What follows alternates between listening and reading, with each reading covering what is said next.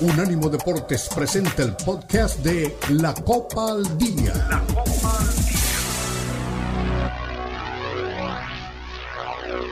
Detallado a la Liga MX, la Premier League, la Bundesliga, la Liga y las eliminatorias latinoamericanas con vista al Mundial están aquí en la Copa al Día con Alberto Pérez Landa y Hugo Carreón en una presentación de Unánimo Deportes, el poder del deporte y la cultura latina.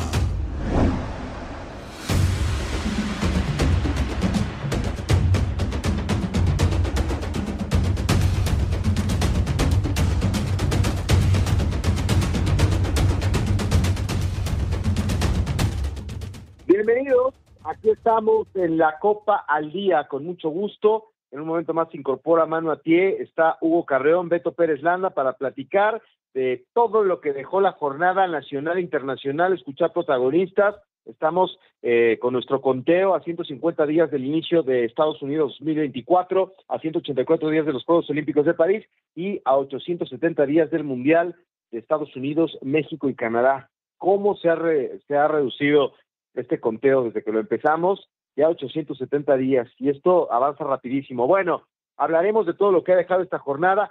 Xavi Hernández, tras las polémicas arbitrales en el Real Madrid Almería, dice que va a ser muy difícil ganar la liga, que no son excusas, son realidades, son situaciones que al minuto 95 de repente pueden generar conflicto. Bueno, vamos a, escuchar más adelante a Xavi Hernández, el del Barcelona. Eh, porque efectivamente el Real Madrid consiguió una victoria contra el Almería, eh, estaba perdiendo 2 por 0 el cuadro del señor Ancelotti y pues cambió la historia con muchas polémicas, pero con goles importantes y el Madrid lo volvió a hacer.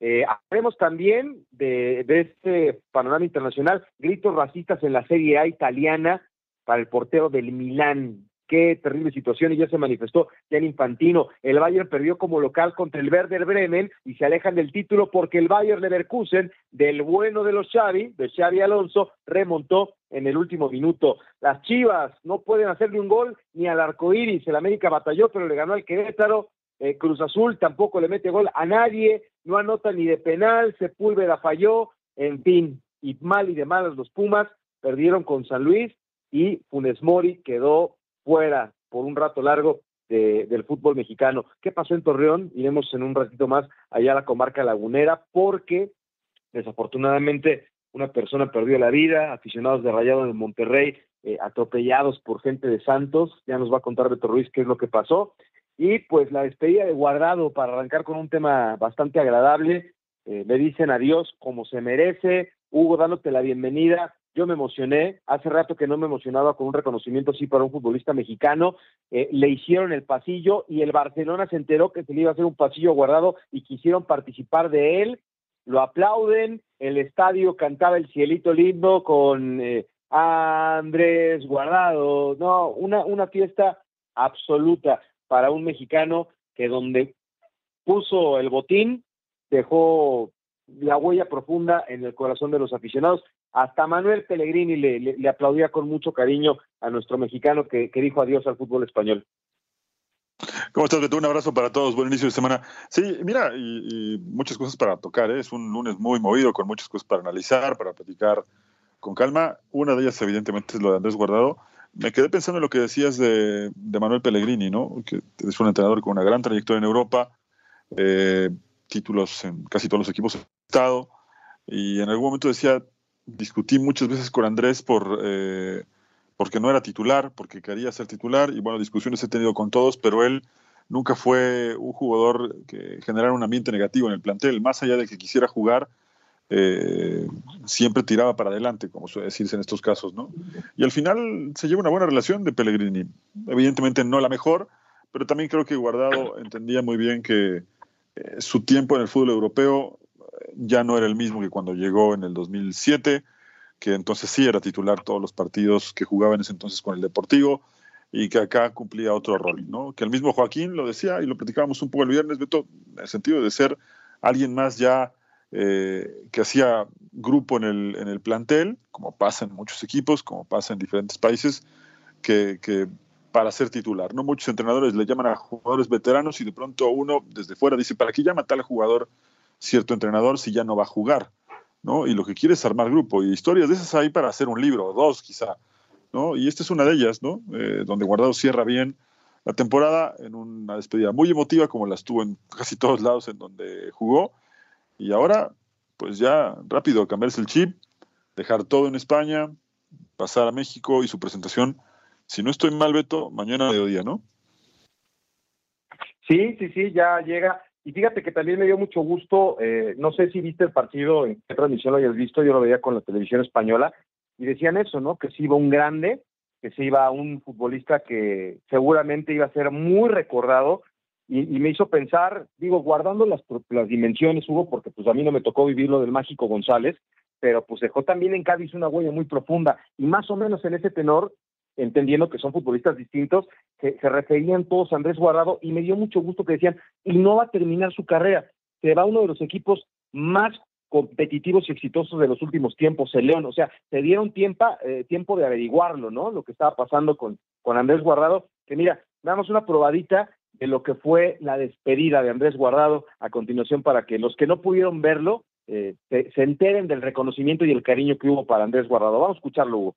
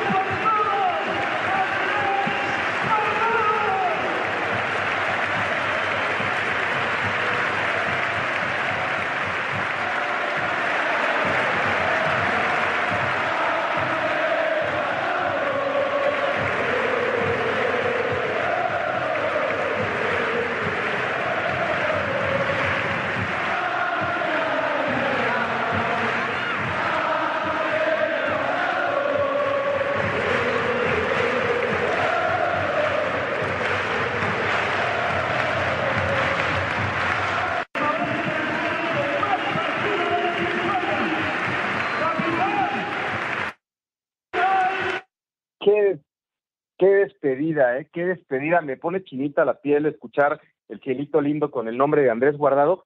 Y es así, ¿sabes qué me pasó por la mente, Hugo, cuando veía la despedida de Andrés Guardado? Pues cuántos futbolistas tienen la bendición de irse así, ¿no? Como corresponde, por la puerta grande, eh, entre aplausos. Imagínate lo que hubiera sido el Camp Nou despidiendo a Lionel Messi, si las cosas se hubieran dado como hubiera sido. ¿Cuántos futbolistas grandes se han perdido una despedida así. Yo me acuerdo la que le hicieron a Hugo Sánchez en Real Madrid muchos años después, que también fue maravillosa, pero, pero no hay muchos futbolistas que se vayan así, como se merecen, caramba. Sí, es, eh, fue muy emotivo y bueno, como lo platicábamos el viernes, ¿no? Digno de un jugador con una trayectoria con, con semejantes números, eh, de constancia. La verdad, muy pocos jugadores pueden presumir, olvídate de la nacionalidad, ¿eh? sudamericanos, muy pocos han podido ganar esa cantidad de juegos que tiene Andrés Guardado en Europa, ¿no? Fue, más allá de los títulos, creo que ha sido la constancia lo que lo caracterizó. Y veremos ahora cómo, cómo empieza a adaptarse en su nueva etapa con el fútbol mexicano, ¿no? Que creo que llega un equipo donde le va a ir muy bien, en donde estaban esperando una pieza como él, justamente para eh, redondear un plantel que ya era competitivo y que, bueno, veremos si logra eh, trascender o hacer algo interesante en este torneo que recién va empezando. Sí, sí, sí. Qué, qué, qué gusto que un mexicano eh, sea reconocido de esta manera y qué grandeza. El otro día no pudimos platicar que no le quisieron hacer los del Atlético del Pasillo al, Real Madrid. Bueno, ya sabemos que hay ahí rivalidades y que eso es al gusto de cada quien. Y por eso hay que exaltarlo del Barcelona, ¿no? Qué maravilla que el Barcelona se quiso unir a esta, a esta despedida, ¿no? Para, para decirle adiós como corresponde también eh, eso es de, es grandeza, ¿no? De, la gente de Barcelona y fue una fiesta muy bonita. Por cierto, a propósito de eso, pues ya me quedé a ver todo el partido completito. Qué grata sorpresa lo de Isco, ¿eh? Que por cierto, Hugo, hace su doblete y, le preguntaban que si Andrés Guardado lo, lo, convencería, es un tema que hemos platicado muchas veces, de venir al fútbol mexicano y esto es lo que dijo el, el hombre del doblete en el partido. ¿No te ha animado a ti decir, ostras, cuando dejes el Betis para irte para allá a México, ¿te apetecería? No, la verdad que no, me ha dicho nada. Eh, ahora estoy muy contento aquí, no pienso más allá de, mi contrato en el Betis y, y bueno, seguramente que cuando dentro de unos años yo siga aquí, él va a venir aquí a, a ser algo importante dentro del club seguramente. ¿No te ha animado a ti decir, ostras, cuando dejes el Betis para irte para allá a México, te apetecería? Es que dicen que puede ser técnico, que tiene ganas de ser técnico, pero bueno, pues sí, sería muy muy muy, muy bueno ver a Isco, pero no está en sus planes venir al fútbol mexicano. No, no, no, por ahora eh, no, eh, lo veo, lo veo muy, muy lejano y si tuviera que acercarse al continente, bueno, creo que vendría a la Liga MX, ¿no? Ahí yo creo que ahí sí tendría, no, perdón, a la, MLS, ¿no? Yo creo que ahí sí tendría alguna posibilidad de, de venir, pero bueno, ya veremos si al final eh, continúa su carrera en Europa. Bueno, falta mucho tiempo para que Isco tome una decisión de ese tipo, ¿no? Sí, hombre, pero bueno, fiesta para Andrés Guardado, ya llegó mano a pie, vámonos a la pausa y a la vuelta nos vamos a Torreón para que nos cuente Beto Ruiz qué ocurrió con este incidente lamentable que se presenta otra vez en el fútbol mexicano. La pausa, estamos en la Copa al día.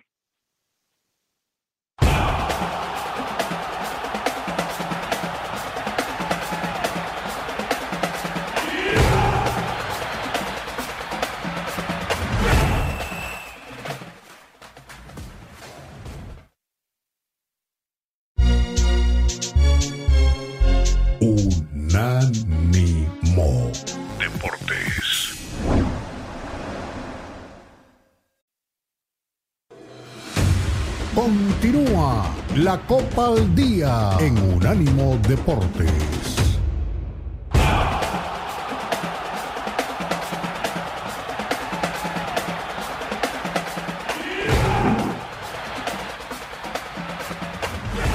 Estamos, estamos de vuelta aquí en la Copa al Día, con mucho gusto en este lunes arrancando la semana.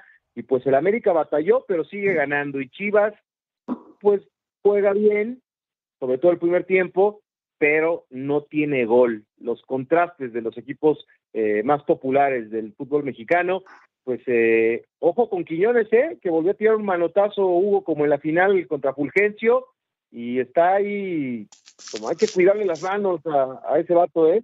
Y el Azteca con una entrada regularcita, ¿eh? Para ser el campeón, digo, yo sé que no era un, rival de alto impacto, pero me, sorprendió la entrada en el Azteca. Sí, sí, sí. Eh, bueno, vamos por, por orden, ¿no?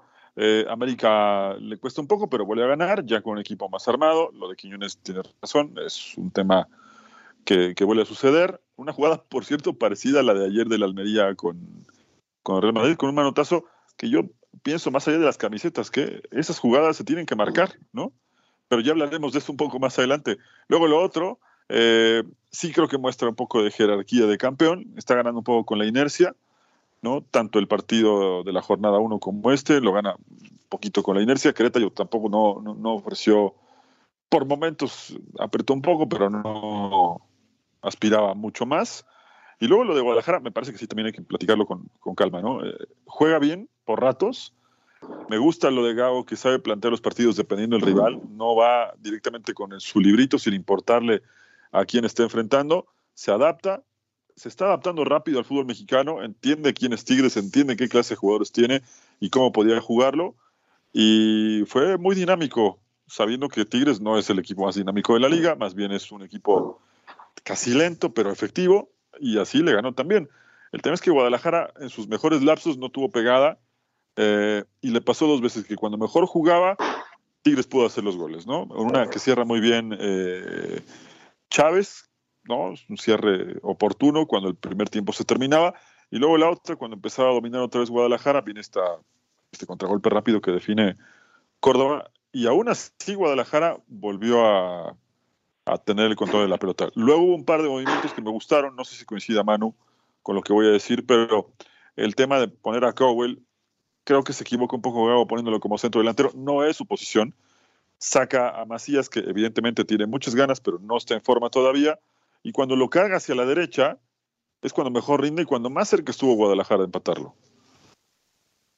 Sí, coincido, coincido plenamente con, con ese análisis. Yo creo que Chivas juega bien, pero también parte del jugar bien es eh, ser certero frente al arco, ¿no?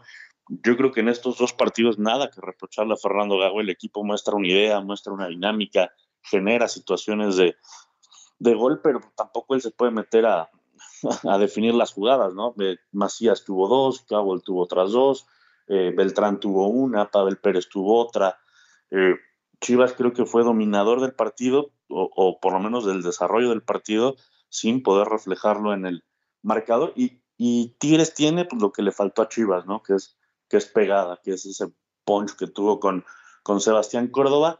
Y, ahí están las consecuencias. El Guti estaba amonestado, eh, le deja pensar dos segundos a Bruneta, y cuando tú dejas pensar tanto tiempo a un jugador como, como Juan Bruneta, pues te hace lo, que te hace, ¿no? Te mete una pelota de gol, define muy bien Sebastián Córdoba, aunque yo también creo que es con la, con la complicidad de los dos centrales, porque remata en, medio de, Sepúlveda y de, Orozco, y bueno, con eso se, define el partido.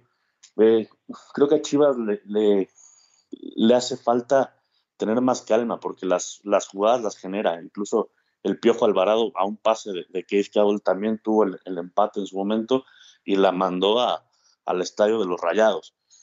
Eh, pero creo, creo que el, trabajo de, Gago va bien, ya se nota una idea, se nota un esquema, pues simplemente falta meterla. Y, y, el América, pues sí, me parece que con la jerarquía de campeón juega no, no muy bien, pero hace un juego efectivo y hace lo que tiene que hacer, ¿no? Era superior al equipo del Querétaro y lo refleja con los tres puntos en casa ante una entrada bastante mediocre, ¿no? Pensando que hablabas de, del debut del campeón en, su casa, yo, yo esperaba otro, otro marco, pero el América, pues prácticamente sin, sin problemas, ¿no? Termina definiendo, por más que le costó bastante tiempo abrir el marcador. Oye, a ver, lo de Cardwell es, es interesante, ¿no? Había expectativa de si ya tenían el pase internacional, si ya podían contar con él, entra a la cancha, y pues tuvo un par de oportunidades, ¿no? El, disparo que, que, tiene este dentro del área, que la pelota a un costado de la portería por el, costado izquierdo, y la otra, pues el centro que me parece que sí llega y abanica, pero bueno, va a sumar. A mí lo que me preocupa es lo de Macías, o sea, Macías tiene que aprovechar su oportunidad porque cuando llegue Javier Hernández va a haber un clamor popular ante la falta de gol que tiene Chivas para que juegue eh, Chicharito, que es un gran anotador. Entonces, si Macías no aprovecha de aquí a que agarre el tren este Javier Hernández, se va a quedar en la banca, ¿eh? Bueno, pero tengamos en cuenta que el delantero vive de, lo que hace en el medio campo, ¿eh? Y tanto Macías como Chicharito no son de generarse sus propias situaciones de gol, ¿no? Les tienen que abastecer balones. Yo lo que creo que tiene que reforzar Guadalajara es el mediocampo, ¿no? Generar mucho más juego en, en la mitad de la cancha para que tengan definición. Ahora, hay que resaltar lo de Macías, ¿eh? que no está en forma, se le notan muchas ganas y pudo, al menos por partido, hacer un golazo. Pudo haber hecho un golazo contra Santos, pudo haber hecho un golazo contra Tigres, pero así son los delanteros, no salen. A veces están ahí y hasta con la espalda la, meten, ¿no? Eh, sí, hasta sin querer meten goles cuando la traen. Claro, ¿no? Y, y, ahora lo que sí hay que destacar es, insisto, que está teniendo muchas ganas, colabora, baja, tiene sacrificio, en fin, lo está haciendo bien. Y Javier Hernández puede llegar igual, pero tampoco olvidemos que es un tema que ya tocamos por lo menos un par de, un par de misiones. Tienen que ponerse en forma, ¿no? Y mientras más se tarde en firmar, que ya no sé si firmar o no va a firmar, pues ya vamos para la jornada 3. No creo que esta semana, salvo que nos sorprenda Guadalajara, que suele hacerlo, si firma esta semana, será presentado hasta la otra, jugará la jornada 4, luego creo que hay una jornada doble, 5, 6, 7 y se le va a ir en la mitad del torneo. Entonces, tiene que tomarlo con calma Macías porque el puesto, por lo menos hasta la mitad del campeonato, lo va a tener asegurado. Sí, no, y además se le nota, se le nota una, se le nota una presencia diferente al ya con Macías. Ya notas que hay un 9 de área, ya notas que hay eh, otro tipo de presencia. Me parece que Macías lo ha hecho bien, ha jugado bien, pero vamos, no, no es nada fácil, ¿no? Volver de, después de estar año y medio lesionado, le alcanza el caballo para eso, ¿eh? para 60 minutos nada más, hasta que vaya agarrando forma. Eso, porque también hay que decir que fueron año y ocho meses, Manu, ¿eh? o sea, casi dos años fuera. No es un detalle menor.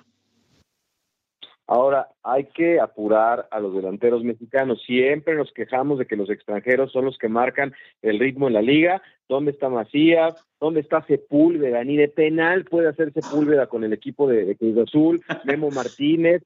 hay que apurar Henry Martin, hay que apurar a los mexicanos, y no después nos estamos quejando de que los extranjeros son los que hacen los goles en la Liga MX. Vámonos a la pausa y regresamos con más aquí en la Copa al Día.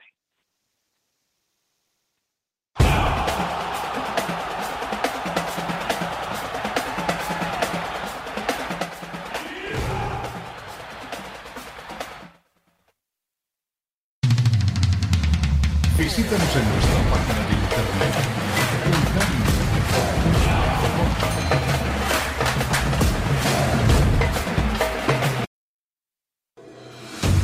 Continúa la Copa al Día en Unánimo Deportes.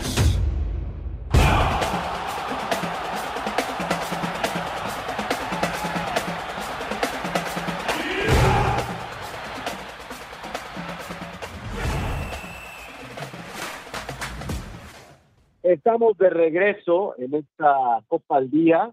Con mucho gusto los saludamos en la recta final del programa. Y ayer eh, el Real Madrid, después de ir perdiendo 2 por 0, le gana 3 por 2 a la Almería. Y pues el VAR fue protagonista de este, de este partido, eh, con dos, eh, con tres intervenciones, una con el Almería, dos con el Real Madrid, eh, para darle rumbo al partido. A mí, lo platiqué con Hugo, él tiene todavía sus dudas, como las tiene el señor Garitano, el técnico de, de, la Almería, pero yo creo, Hugo, que son tres intervenciones atinadas del VAR en los dos goles del Real Madrid, en, en, en la actuación de la Almería, pero pues siempre genera polémica, ¿no? Según el reglamento, en la transmisión, porque es evidente que sí le pega entre la parte baja del hombro y, y el brazo, eh, Vinicius para el gol del empate, pero según eh, el reglamento es lo que, lo que ocupe la manga de la camiseta, entendiendo mangas cortas, este, cuenta como, como posibilidad de, de, remate, y eso fue lo que molestó muchísimo a la Almería, que es el colero general, que hubiera sido un escándalo que le ganara al Real Madrid, pero pues el equipo merengue ya sabes que cuando se tiene que poner las pilas y acelerar, lo hace, pero en medio de una polémica, ya los, los del Barcelona estaban otra vez, un robo terrible, ah, no se acuerdan que esta es la Liga Negreira, pero bueno, eh, ¿a ti qué te pareció la polémica de, de, del partido?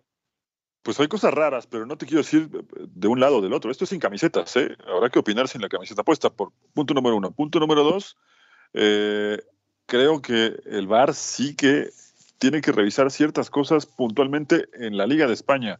A ver, insisto, sin camisetas puestas. Eh, Tebas y toda la gente que trabaja alrededor de la Liga y de la Real Federación de Fútbol eh, se empeñan en tener polémicas, tratan de ser la mejor liga del mundo. Esto no les ayuda para nada. Y los jugadores de la Almería eh, se sentían robados, porque además no lo estoy diciendo yo, lo declararon ellos, ¿no? Sentían que hubo un robo terrible. Después, puntualmente, las situaciones que tienen que ver con, con, lo que terminó con el partido 3 a 2. En el 2 a 1, y esto no lo estoy diciendo yo, hubo analistas, los mejores que tiene el fútbol español, en diferentes cadenas de radio y de televisión. No hablo del oficialismo del periodismo que apoya al Barça o al Madrid, insisto, hagamos hablado todo eso, sino los más centrados, los que mejor analizan, decían que puntualmente la jugada que termina con el gol de Arribas, que era el 3 a 1, si no estoy mal, en la previa hay un manotazo. Y nos gusta o no, se tiene que marcar. Esto es como el otro día que platicábamos acá en la final de la Liga MX, lo que pasó con Quiñones. Era un manotazo y se tenía que ir expulsado. Punto final, no hay nada más que hacer. Luego en la otra jugada hay, una, hay un penal es cierto, pero hay una falta previa. Y luego lo que nadie se está deteniendo a hablar, más allá de la mano, que yo creo que le pega en el codo, pero esto ya es de percepciones de cada quien, eh, hay un codazo de Vinicius en una jugada previa que el VAR no quiso marcar, pero en diferentes tomas de televisión se marca. Esto en la Premier League, en la Serie A, en cualquier liga que creo que trabaja mejor el VAR, lo hubiera sancionado. Pero evidentemente la camiseta del Madrid pesa como pesa la del Barcelona. Por eso siempre ese tipo de polémicas, ¿no?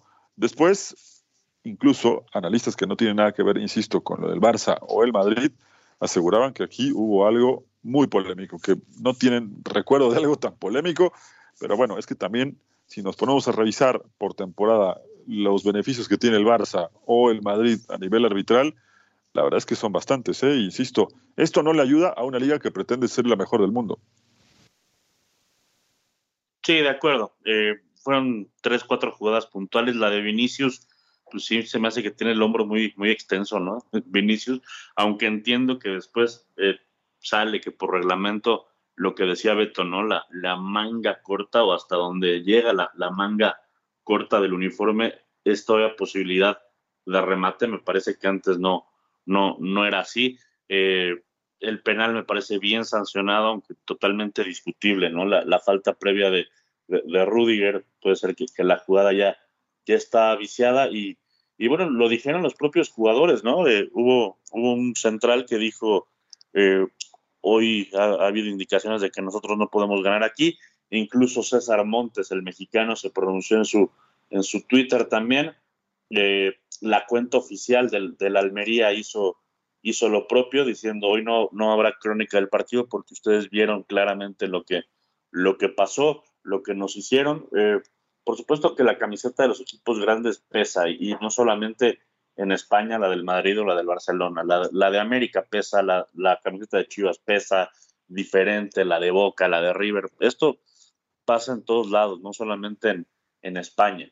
Por supuesto que hay una vara distinta para pitarle al Madrid que para pitarle al, Almería, como también hay una vara distinta para pitar al Barcelona como a cualquier otro equipo. Sí es un triunfo polémico, pero triunfo al fin para el Real Madrid, que yo creo que el mal arbitraje no tiene por qué opacar la gran reacción que tuvo el Madrid, que, que, se fue incluso hasta el minuto 99 y hasta ahí pudo conseguir el gol, ¿no? Por conducto de, de, Dani Carvajal, ¿no? Que hace el gol el que menos el que menos lo, lo pensabas y, le da tres puntos muy valiosos al, al Real Madrid, más allá de, de, las polémicas arbitrales. Sí, sí, sí, por supuesto. Bueno, pues ahí está. Y, y, y Xavi, pues ya se está complicando, dice que la liga se les puede escapar. Yo creo que hay que ir paso a paso, tiene un muy buen equipo. Y a ver, en, en cambio, lo decía en el arranque, Hugo, rápido antes de meternos al tema de los racistas, este, qué golpazo en la, en la Bundesliga, ¿no? El Bayern pierde como local contra el Werder Bremen. Oye, Beto, perdón, perdón que te interrumpa, perdón que te interrumpa, pero también me parece lamentable lo, lo, de Xavi, ¿no? Lo de Xavi Hernández, deplorable. Utilizar lo que pasó sí. en el Bernabéu para decir que el Barcelona es muy difícil que gane la liga, no es por lo que pasó en el Bernabéu, ¿eh? Está difícil porque ya se rezagaron varios puntos, no es por lo que pasó. A mí, a mí no me parece que el técnico del Barcelona utilice esto que pasó para justificarse, nada más. Sí, yo ahí creo no, que no, no. puntualmente el Barcelona, hablando, hablando del Barça, más allá de esto que, que declaraba Xavi, eh, hay que ser sinceros, el Barcelona no ha estado a la altura en los partidos definitorios. Más allá de que pueda o no haber polémicas arbitrales sin las camisetas, el Barcelona puntualmente en los partidos que tiene que dar ese salto de calidad no lo ha dado. Y para el Barcelona viene además una época muy complicada. Viene un partido contra el Atlético de Bilbao muy duro, de Copa del Rey, luego febrero con la vuelta de la Champions y ahí quiero ver si el Barcelona está realmente a la altura para competir, ¿no? Porque, insisto, puede sí, haber sí, o no polémicas arbitrales, te pueden perjudicar o favorecer los árbitros, pero luego está lo que tu equipo hace dentro de la cancha, ¿no? Sí, y ahí pues le está yendo bastante mal a, Xavi, que yo lo dije en su momento, se aventuró a, tomar un paquete muy grande y a lo mejor no tenía la preparación. Por eso ponía el ejemplo de lo que está pasando en la Bundesliga, ¿no? O sea, el Bayern pierde por muchos años ha sido el campeón reinante de, de, esta liga, se están alejando del título porque el Bayern Leverkusen, el de Xavi Alonso, remonta de último minuto contra el RB Leipzig y tiene 18 juegos invictos. En un Ahí partidazo, te digo. además fue un partidazo. ¿eh? Sí. Pero. ¿te, ¿te, imaginas Hugo lo que sería sacar el título al, al, al, Bayern? Bueno, lo que sí te puedo decir es que eh, en el Bayern no, no pierden el tiempo, ¿eh? Y ya a partir de ahora empiezan los rumores de que justamente Xavi Alonso podría ser el entrenador para, para este equipo la próxima temporada. Entonces, eh, algo no está del todo bien con el multicampeón de Alemania. Perder en casa con el Verde Bremen no, no es eh, algo que suceda todos los días. Y hoy, rápido, nada más para comentar cómo está la tabla, este 1-0 de ayer lo deja, pues, no, no, no está decidida la liga, pero en otros momentos pasó el Bayern de ganar la liga casi en diciembre, porque hubo temporadas en donde desde diciembre ya le sacaba 20 puntos al segundo lugar. Ahora estar pues varios puntos abajo del. Del Bayern Leverkusen. Eso sí, sí, sí, tiene un partido pendiente que debe pagar ¿Quién? el miércoles contra el Unión Berlín y ahí sí te digo si no gana la cosa se puede poner muy complicada para, para el Bayern. ¿eh? ¿Quién fue el último que le ganó la liga al Bayern? ¿El, el Dortmund de Club? Sí. Sí, y ya, ya, sé cuánto. Pero bueno, oigan, antes de irnos rápido, un comentario breve, porque los vistos racistas en la Serie A, el portero del Milán eh, fue objeto de ello en el partido contra el Unidense, y salieron los jugadores de la cancha 10 minutos, y Gianni Infantino dice que eh, se tiene que perder por default cuando haya manifestaciones de este tipo. Yo creo que lo dice en el calor de, de lo que pasó, pero es una regla que en el fútbol, por lo menos en México, no va a funcionar. No, no, no, en complicado. en ningún lado. Yo creo que, exacto, en ningún lado puedes poner algo así. Se tiene que reglamentar. En Inglaterra se acaba rápido este tema con el circuito cerrado, revisan quién gritó y nunca más le abren la puerta en el estadio. Manu. No, de acuerdo, es, imposible implementar esa regla, ¿no? Se, presta muchas artimañas de cualquiera de, las eh, aficiones que quiera afectar a su rival en turno, se, se presta muchas especulaciones, yo creo que lo más sano para el fútbol es siempre que, la pelota diga quién gane y quién pierda. Y yo, yo sí creo que hay otros elementos, como dice Hugo, como para tratar de, erradicar esta, esta situación. Sí, pues ya nos vamos, mano a pie, Hugo Carrión se fue rapidísimo, Beto Pérez Landa, que es a continuación libre directo, feliz arranque de semana, la Copa al Día, gracias a Diego Pérez y a todos los que escribieron, nos encontramos aquí en la próxima. Gracias.